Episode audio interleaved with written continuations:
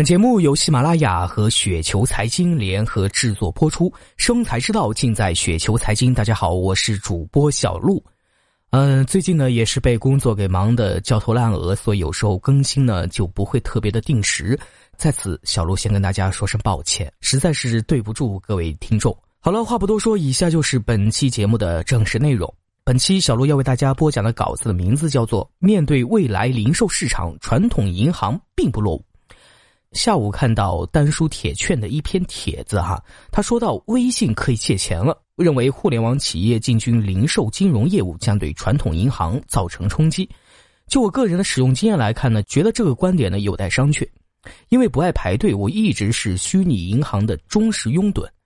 各大银行一推出电话银行、短信银行、网上银行、手机银行、微信银行等等新业务时呢，我基本上都是第一批用户。但是保障安全的网银盾，从第一代长得像 U 盘的 K 宝，一直到现在带液晶显示的动态密码器啊，我都用过。对于互联网企业推出的各项金融服务啊，微信钱包啊、支付宝、金融白条、花呗这些主流企业的业务呢，我也都没落下。啊，说句实在话，我觉得传统银行，尤其是中农工建四大行，在紧跟互联网技术并用于实际业务方面呢，做的并不比 BAT 这些巨头差啊。就拿最被大家嘲讽的傻大黑粗工商银行来说吧，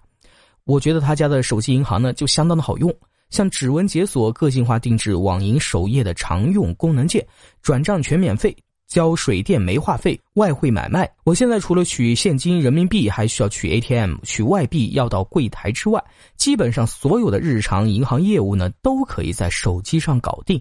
即使是去柜台，也可以通过手机银行预约时间，不用提前到营业厅去排队干等。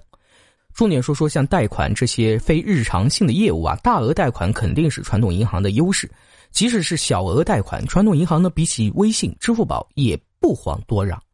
我自己就经常使用信用卡的现金分期业务来弄点零花钱。就个人体会呢，觉得传统银行在这几方面呢有优势。一是效率快，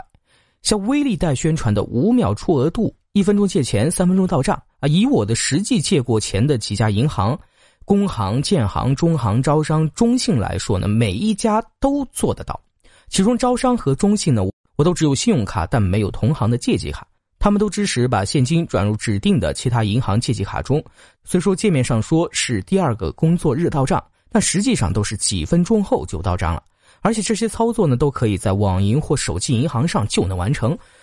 不需要去营业厅认证信用、签合同什么的。二是额度高，有的银行像工行的现金分期额度呢不高于信用卡透支额度，但有的呢像中信的额度比透支额度呢就要高很多。中信十万的信用卡额度，但允许现金分期二十九万。我毛估估了一下啊，手中几张信用卡可用的现金分期额度呢有五六十万，可能和我平时喜欢刷信用卡买东西有关。反正呢，信用卡有最长五十六天的免息期，白给的钱呢不用白不用。另外透露一点，用信用卡的现金分期业务呢不算个人贷款，不进入人行的征信系统。也就是说，各家银行的额度呢不会此消彼长啊。将来如果买房申请按揭时，这一块也不会影响银行评估你的还款能力。三是期限长，起点是三期，几家大行呢一般最长可以分二十四期，股份制银行可以分三十六期，期限可以自己选。有的银行期限越长，费用越高；有的银行呢则是不管分几期都是一口价。四是利息低啊，我自己比较过。微信的微利贷呢和支付宝的借呗年化利率呢都高于百分之十，有的已经接近百分之二十四的高利贷红线了。传统银行现金分期按规定呢是不允许收利息的，因为不算贷款业务，所以银行通过收取手续费来规避监管。各家银行收手续费的模式呢不太一样，像工商银行两年期是总的百分之。五点三五分期摊销，中信银行三年期是每个月收百分之零点七六，实际年化利率呢肯定是高于字面上的数字，但比起微信和支付宝，哎，还是很便宜。有时候呢，银行做活动还会打个折或者免收三个月的手续费。有些人呢可能会把信用卡现金分期和账单分期搞混了，其实呢这是两块不同的业务。现金分期是直接申请拿现金。拿到现金后呢，爱做什么做什么，银行呢一般不会管。保险起见呢，不要直接就转入你的券商保证金账户，最好跨行过一下账。账单分期呢，则是你用信用卡消费后，如果到期不想一次性还清，可以申请对已消费的账单进行分期还款啊。最后我想说的是，中国传统银行面对未来的零售业务做的真的比大多数人想象的要好。